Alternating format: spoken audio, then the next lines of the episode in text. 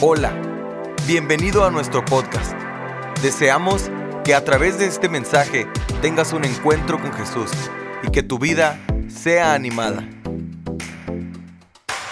Quiero invitarlo a que abra su corazón antes de abrir su Biblia y que cuando llegue este tiempo, está comprobado que mucha gente batalla o batallamos. Y batalla la gente en el aspecto emocional, por las nostalgias, por hacer un recuento de lo que tal vez se logró o no se pudo lograr, algunas veces por las presiones de carácter económico. Pero el día de hoy yo quiero invitarlo y yo quiero animarlo a que abra su corazón a lo que Dios le quiere decir. Y quiero que abra su Biblia en el Salmo número 31. Salmo número 31.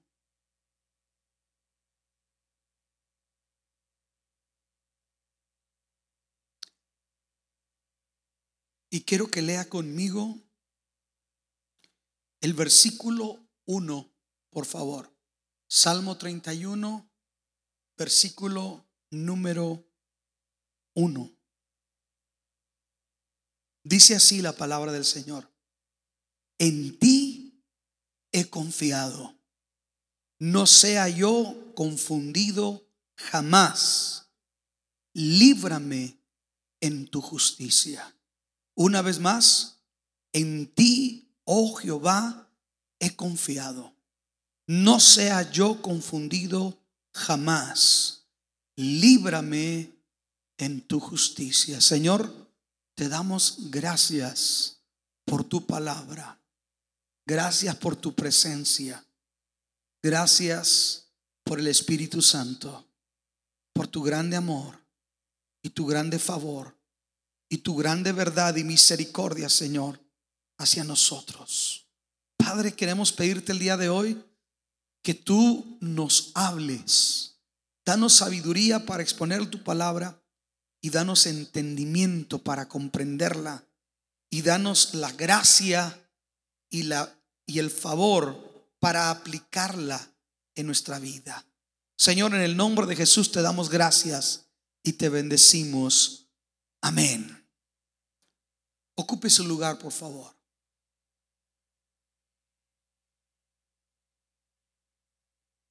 Las naciones, los grupos, a veces hacen manifiestos manifiesto. ¿Qué es un manifiesto? Le voy a dar un ejemplo de lo que es un manifiesto. ¿Cuántos saben cómo comienza la constitución de los Estados Unidos? ¿Nadie sabe? We, the people of the United States. Nosotros, el pueblo de los Estados Unidos. Y luego empieza a enumerar valores, valores, creencias, conceptos de leyes pensados en lo que debe ser el pueblo americano, lo que lo debe regir y por consecuencia cómo vivir y cómo actuar. La constitución de los Estados Unidos es una especie de manifiesto, porque hay un proyecto como nación, hay un proyecto como pueblo, y como tal se plasma, se pone por escrito, y, y, si usted es americano, usted tiene que conocer cuando menos lo que se conoce como the Bill of Rights las primeras diez leyes de la Constitución que hablan que cada, cada americano tiene derecho a la vida, a la libertad y el derecho a la felicidad. Si alguien va a presentar su, su examen de ciudadanía, hoy va a ser gratis la enseñanza. Y habla de derechos inalienables que tiene un ciudadano americano. El derecho a, congregarse, el derecho, libertad de culto, libertad de expresión, el derecho de tener armas, etcétera. Eso es un manifiesto. Si usted se fija, eso rige y eso eh, en el aspecto, en el aspecto de nación, válgame, es algo casi sagrado, porque esa es la esencia de lo que es este pueblo. Un pueblo es lo que son sus leyes, escuche esto. Un pueblo es lo que son sus leyes. Y Thomas Jefferson dijo estas palabras, que la constitución de los Estados Unidos está diseñada para un pueblo temeroso de Dios. Pero que el día que el pueblo de los Estados Unidos deje de ser temeroso de Dios, entonces esa ley va a resultar anacrónica, es decir, que no va a entonar con la forma de pensar que esté rigiendo o que esté permeando el pensamiento de la gente. Y nosotros hemos visto que el día de hoy la ley ha ido cambiando y antes lo que se llamaba tinieblas, ahora se le llama luz, ¿cierto? Matrimonios del mismo sexo, legalización del aborto, el uso comenzó con el uso medicinal de la marihuana, uso recreacional, y estamos viendo que la ley está cambiando porque el pueblo está dejando de temer a Dios. Escuche eso. La gente está dejando de temer a Dios. Si nosotros nos echáramos un clavadito de vez en cuando, hermano, le parara a leer cosas que no le edifican, y aunque sea leyera la constitución, cómo se escribió, usted se daría cuenta porque esta nación ha sido tan bendecida. ¿Sabe por qué? Por el manifiesto de creencias y de valores en la constitución. ¿Por qué le estoy hablando esto como introducción? Déjeme le digo por qué. Porque nosotros, como hijos de Dios, también tenemos un manifiesto de 66 libros en esta palabra que conforman la Biblia, que es escrita por hombres pero inspirada por Dios donde está escrita por campesinos, reyes, sacerdotes, profetas, todo tipo de personas en varios siglos contribuyeron a la formación de la Biblia y no se contradicen uno de otro porque todos están hablando inspirados por el Espíritu Santo para establecer la mentalidad y el propósito y la voluntad de Dios para nosotros, para que nosotros nos rijamos y nos gobernemos y pensemos y actuemos y establezamos un orden de prioridad basado en lo que dice este manifiesto o este manual. Y un manifiesto son declaraciones de lo que creemos. Quiero que vean su Biblia, si usted está con su Biblia abierta, el Salmo 31 en la versión de la Reina Valera. ¿Qué, diga, qué dice el, el subtítulo antes de comenzar el versículo, el capítulo 31, antes de comenzar el versículo 1? ¿Qué dice el, el subtítulo? ¿Qué dice? Declaraciones de confianza. ¿Sabe qué ha fortalecido a este país? Que en los momentos de crisis han ido a su constitución y hacen declaraciones de confianza. Nosotros, el pueblo de los Estados Unidos, una nación bajo Dios, indivisible, con justicia para todos. Se dice que cuando hubo el ataque de las Torres Gemelas, salieron del, del Congreso, del Capitolio, salieron todos los senadores y todos los de la Casa de Representantes y empezaron a cantar a God Bless America y cantaron el himno nacional y empezaron a declarar, escuche, todo ese tipo de declaraciones que hablan de la grandeza de este país basado en las promesas de Dios.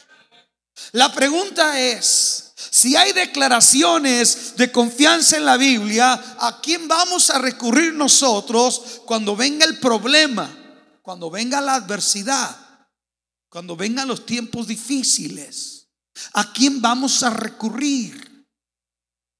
¿Iremos a sobarle la panza a Buda para que nos traiga suerte? ¿Pondremos una sábila y le pondremos un listón rojo. Ya sé, comparemos un prisma de cuarzo. ¿Qué haremos? ¿Compramos una herradura y la ponemos en la puerta? No, eso lo puede hacer el que no tiene conocimiento de este manifiesto de declaraciones de confianza. Pedro dijo, Señor, ¿a quién iremos si solo tú tienes palabras de vida eterna? Alguien diga, amén. Nosotros tenemos que recurrir a Dios, al consejo de Dios, a la guianza de Dios. El problema es que a veces no corremos a Dios. Corremos a buscar auxilio con el compadre, la comadre, el vecino pero no vamos al Señor. Y como no vamos al Señor, no sabemos cómo actuar en un tiempo de crisis. Porque cristiano o no cristiano enfrentamos crisis. Se enferma el justo y se enferma el injusto. Padece necesidad el malvado y padece necesidad el piadoso. Yo no puedo venderle un certificado que diga que usted nunca se va a enfermar ni va a pasar por problemas en la casa y que nunca va a haber necesidad. Yo no puedo venderle un certificado. Hay gente que lo vende, eh, pero hay gente que lo vende porque, perdóneme, yo siempre digo este dicho, para que haya un, un Sergio Andrade tiene que haber una Gloria Trevi. Dicho de otra manera, no tiene la culpa el indio sino el que lo hace compadre. ¿Qué quiere decir eso? Que a veces a la gente le venden una sarta de mentiras porque hay gente que le gustan las soluciones fáciles. Pero déjeme le digo una cosa, no estamos exentos de enfrentar problemas y necesidades. Estamos aquí. Pero la esperanza es que si no estamos exentos, dice la Biblia que nosotros cuando suframos y cuando lloremos no va a ser como los que no tienen esperanza.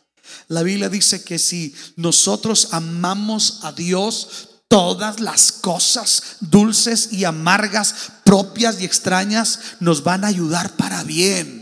Levanta tus manos y di lo que estoy pasando me va a ayudar para bien. Lo que ahorita no entiendo me va a ayudar para bien. Este problema económico, este problema en la casa, este problema en el trabajo me va a ayudar para bien porque soy llamado con un propósito de Dios. Say esa palabra y dale un aplauso a Jesús.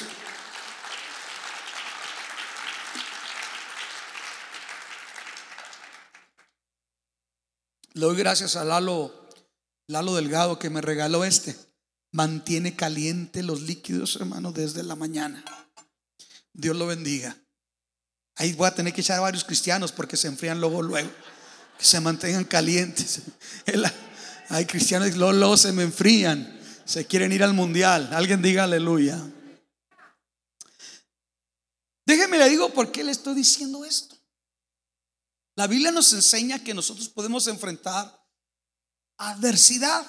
Pero yo quiero que vea la esperanza que nos da la palabra del Señor cuando nosotros enfrentamos problema. Quiero que vea conmigo el versículo 5 del capítulo 30 de los Salmos. Salmo número 30, versículo 5. Dice, porque un momento será su ira pero su favor dura toda la vida. Por la noche durará el lloro, pero a la mañana vendrá mi alegría. Escuche, pero cuando todo está bien, parece que se nos olvida que Dios nos procesa a través de diferentes circunstancias. Mire lo que dice el salmista. Ve el versículo de enseguida. Dice el versículo 6. En mi prosperidad, dije yo, no seré jamás conmovido. Porque tú, Jehová, con tu favor me afirmaste como monte fuerte. Escondiste tu rostro y fui turbado. Wow. Cuando todo va bien, usted y yo entramos en una zona de confort. ¿Sí? ¿En una zona de qué? De confort. En la zona de confort no hay que esforzarse tanto por orar, porque abre la nevera, abre el refrigerador, salta un pavo y lo abraza. Porque hay para pagar todos sus biles. Alguien diga amén. Y para darse uno que otro gustillo. Pero en la prosperidad nosotros tenemos que mantener la sobriedad. Yo dije, en la abundancia tenemos que mantener qué? La sobriedad. El problema que nosotros en la prosperidad perdemos el piso. Nos embriagamos del éxito. Nos embriagamos de la abundancia. Y creemos que nunca va a pasar situaciones difíciles. Yo les platicaba eh, esta semana, ayer estuve sepultando el cuerpo de una hermana pastora, esposa de un pastor. Yo les comentaba que hoy hace ocho días ellos estuvieron en mi oficina es un pastor que tiene un centro de rehabilitación, Pastor Juan González, y nosotros le damos cobertura, le damos apoyo por años. Vino él y su esposa. Su esposa ha padecido por años una enfermedad de los pulmones. Siempre traía oxígeno. Pero ese día yo la miré, estaba bien. Salí y le di una botellita de agua, de agua. Eh. La saludé en su carro porque se guardaba de los cambios de temperatura. Yo, la vi tan bien. Nuestra plática fue tan amena, tan todo tan bien, que yo no me imaginaría que al día siguiente yo iba a estar orando por ella para entregarla al Señor en el hospital, entregarla al Señor, ayudarla en, su tiempo de partida de este mundo y tratar de dar una palabra a su esposo y a sus hijos. Hermano, la vida cambia tan dramáticamente sin avisar y sin pedir permiso que cuando nosotros más tenemos que ser fieles, cuando más tenemos que practicar la piedad, es en los tiempos de prosperidad y de abundancia. Porque si en tu prosperidad en tu salud, en tu abundancia y en tus tiempos de bonanza, tú no aprendes a buscar a Dios, va a ser muy difícil que lo tengas que buscar bajo tiempos de adversidad. Entonces, primer punto, preveamos en tiempos de bendición. Si usted ahorita está bendecido, no se chifle, hermano. Sí, porque a veces Dios los bendice y ya no los veo. ¿Qué pasó? No, pues estoy tan bendecido que no hay en qué gastar el dinero. Ándele pues. Gózate, Juan. Pero déjeme le digo algo que es sumamente importante. En tu salud, valora, cuídate. En tu abundancia, ahorra. En, la bendición de tu casa, sea agradecido. Y sé como Job que en su abundancia, cuando sus hijos hacían fiesta, él se presentaba delante de Dios y presentaba sacrificio por su familia. Porque dice el dalvista, en mi prosperidad dije yo, no seré conmovido. Ese es el primer error que nosotros creemos que nunca nos va a tocar la necesidad. Pero, ¿cuál debe ser nuestra actitud Cuando nosotros enfrentamos adversidad o problemas, problemas económicos, de salud, problemas con los hijos, en el matrimonio, en el trabajo. Estamos leyendo que este libro o estos salmos dice declaraciones de confianza.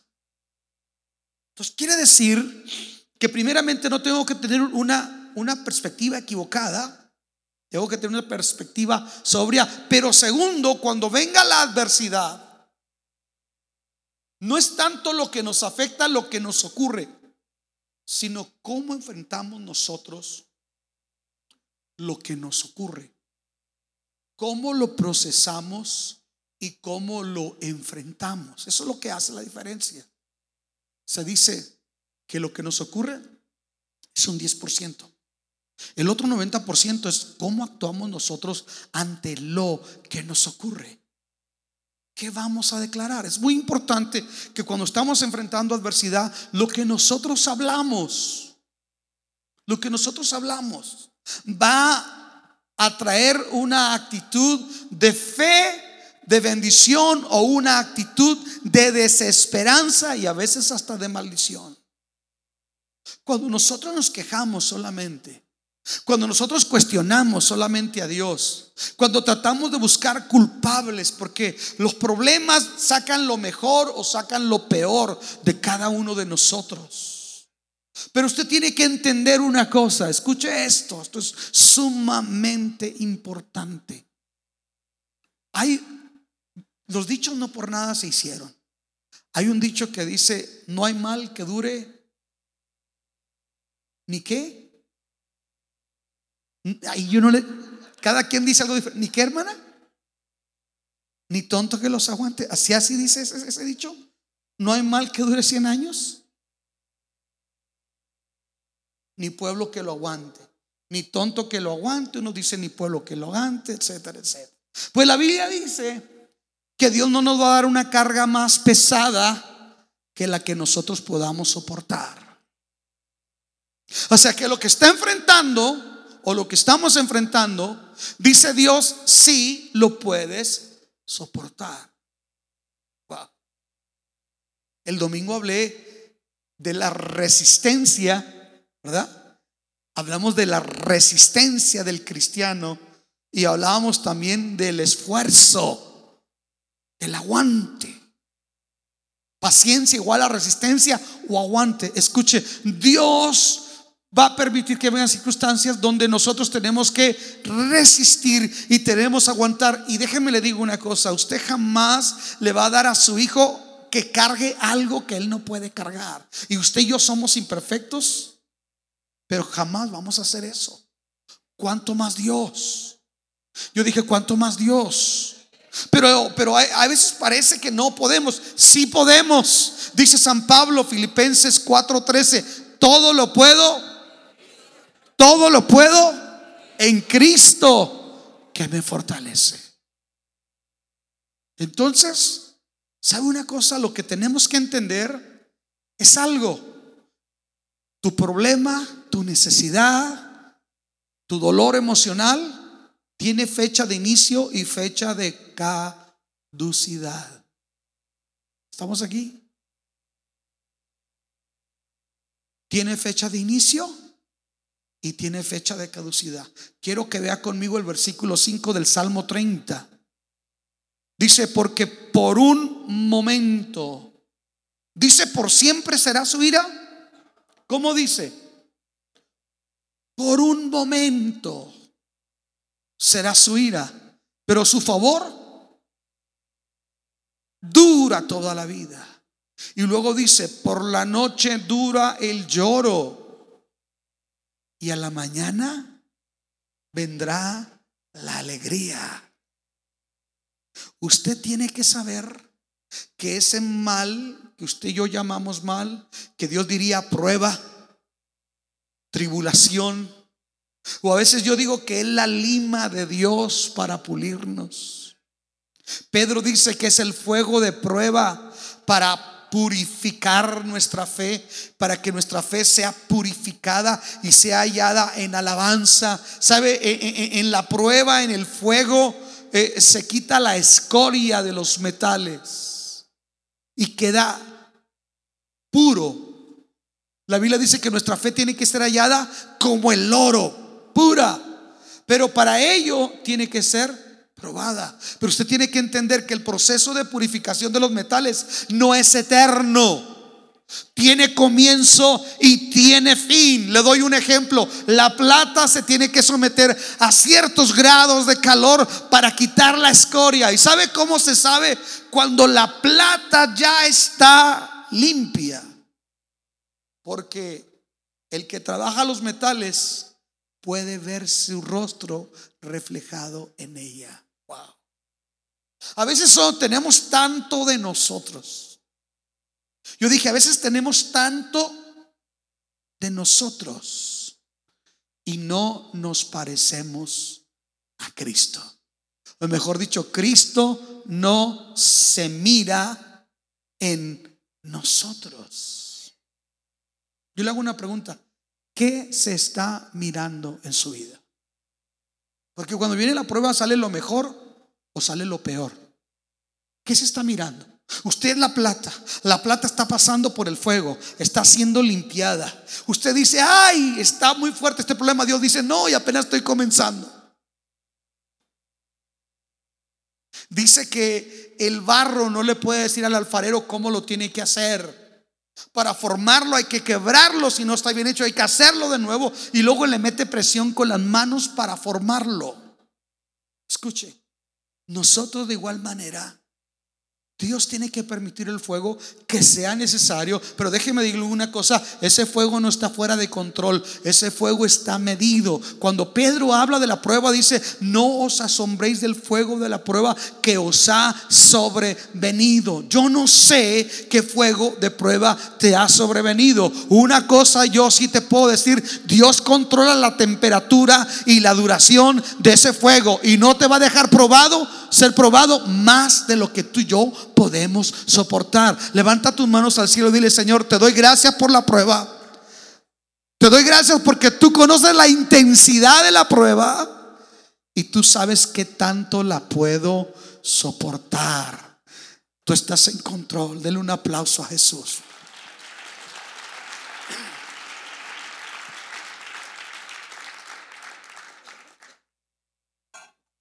Wow. ¿Sabe? Dice, por la noche durará el lloro. La noche es oscura, la noche invita a la nostalgia, la noche invita al temor, la noche, la noche evoca la soledad, la noche es cuando los pacientes más se agravan. La noche representa el proceso más duro de la prueba, pero sabe que la noche no es eterna.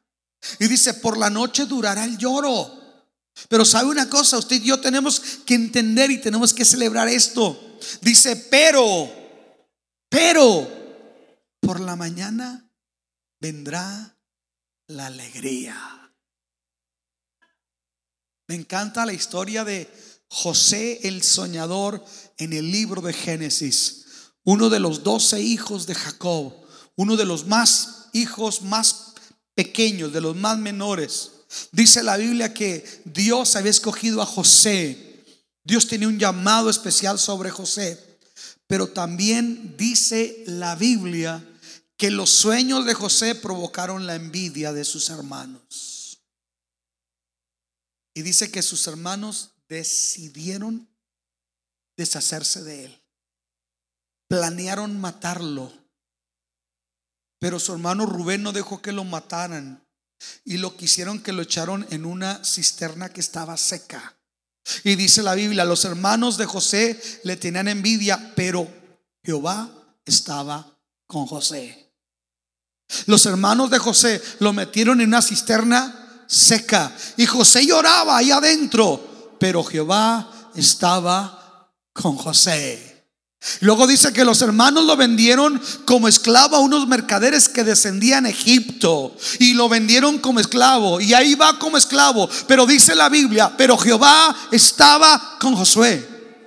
Y cuando llega como esclavo allá en Egipto, nosotros vemos que empieza a tener un trabajo y le está yendo muy bien. Él resiste la tentación y sabe una cosa, va y termina en la cárcel. Y dice, padeciendo la injusticia, pero Jehová estaba con José. Y en la cárcel pasa por tribulación. Pero Jehová estaba con José. Yo no le puedo decir que no va a haber problemas. Yo no le puedo decir que no va a haber noche, que no va a haber quebranto.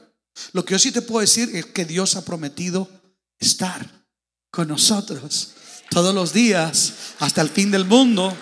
Y cuando pases por las aguas no te anegarán. Y cuando pases por los ríos no te vas a hundir, no te van a negar. Y cuando pases por el fuego la llama no va a arder en ti. Esa es la promesa de Dios.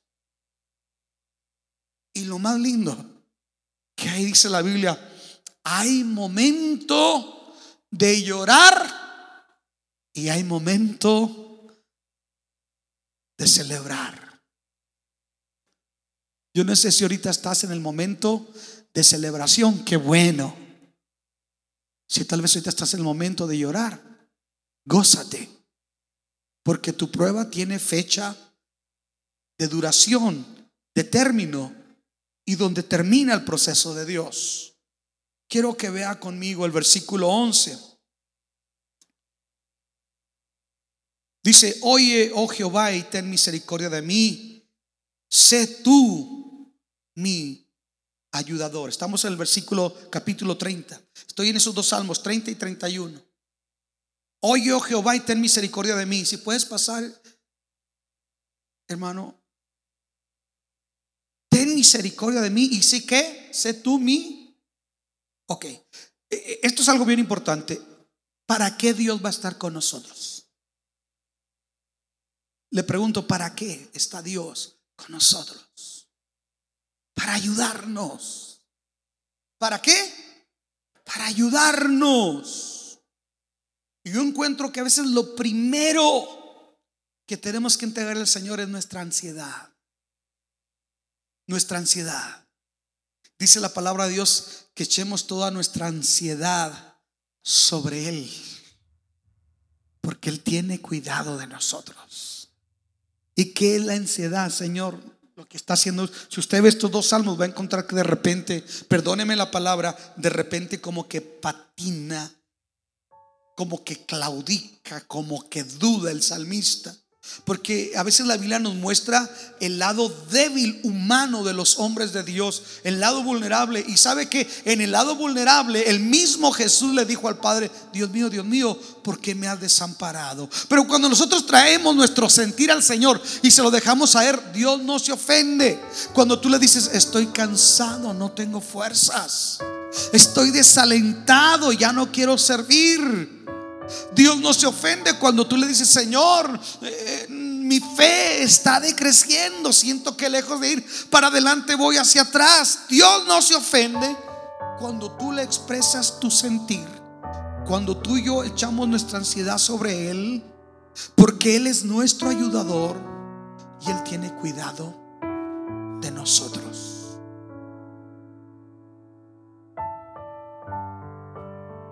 ¿Sabe qué pasa? Cuando termina la prueba. Dice el apóstol Pablo que cuando estamos en la prueba somos como la mujer que está con los dolores de parto. Pero dice que que una vez que ha dado a luz ya no se acuerda el dolor. Las mujeres resisten más dolor que nosotros los hombres. Si nosotros tuviéramos la cuarta parte de un dolor de parto, hermano, mm, nos desmayábamos. Siempre cuando a mí me sacan sangre, me, dicen, Señor, y no se desmaya. Le digo, ¿por qué me dices? Es que la mayoría de los hombres se desmayan. No, le yo no. Dele, dele gas. No, de veras, dice. Muchos hombres se desmayan. Así, grandotes, fornidos, bigotones, se, desmayan. La mujer no. La mujer aguanta más dolor. Pero dice la mujer que ese dolor tan intenso que puede soportar cuando ya tiene el fruto de su aflicción al bebé en sus manos, el dolor ya no se acuerda. Ahora es que celebración. Tu aflicción tiene fruto. Tu aflicción tiene propósito. Tu necesidad tiene provisión. Alguien diga amén. Tu desesperación tiene respuesta. ¿Y sabe qué sucede? Termino con este versículo.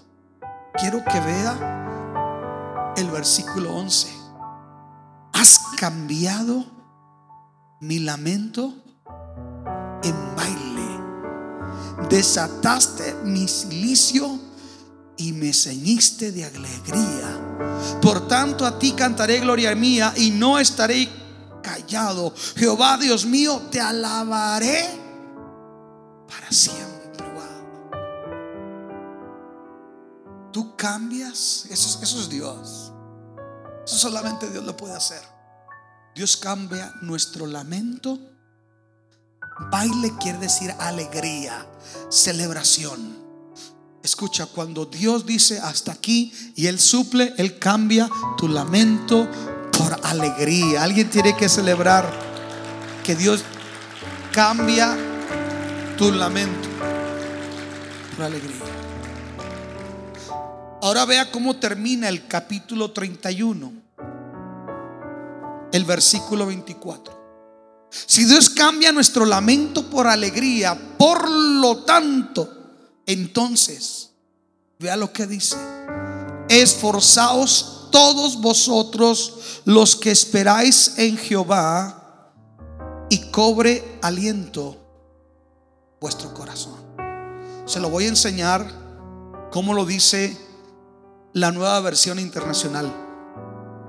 Cobren ánimo y ármense de valor todos los que en el Señor esperan. Si Dios tiene un tiempo en que termina tu prueba, si Dios dice, comenzaste llorando, pero vas a terminar cantando. Comenzaste necesitado, pero vas a terminar en abundancia. Comenzaste enfermo, pero vas a terminar sano y bendecido. Comenzaste sintiéndote saqueado emocionalmente, pero vas a terminar fortalecido. Alguien tiene que decir amén. Si vas a terminar tu lamento con alegría, con baile, con celebración, entonces ahorita en medio de la situación, cobremos ánimo y armémonos de valor. Pero ¿sabe quién lo puede hacer solamente? todos los que confían en el Señor. Esto es lo que hace la diferencia.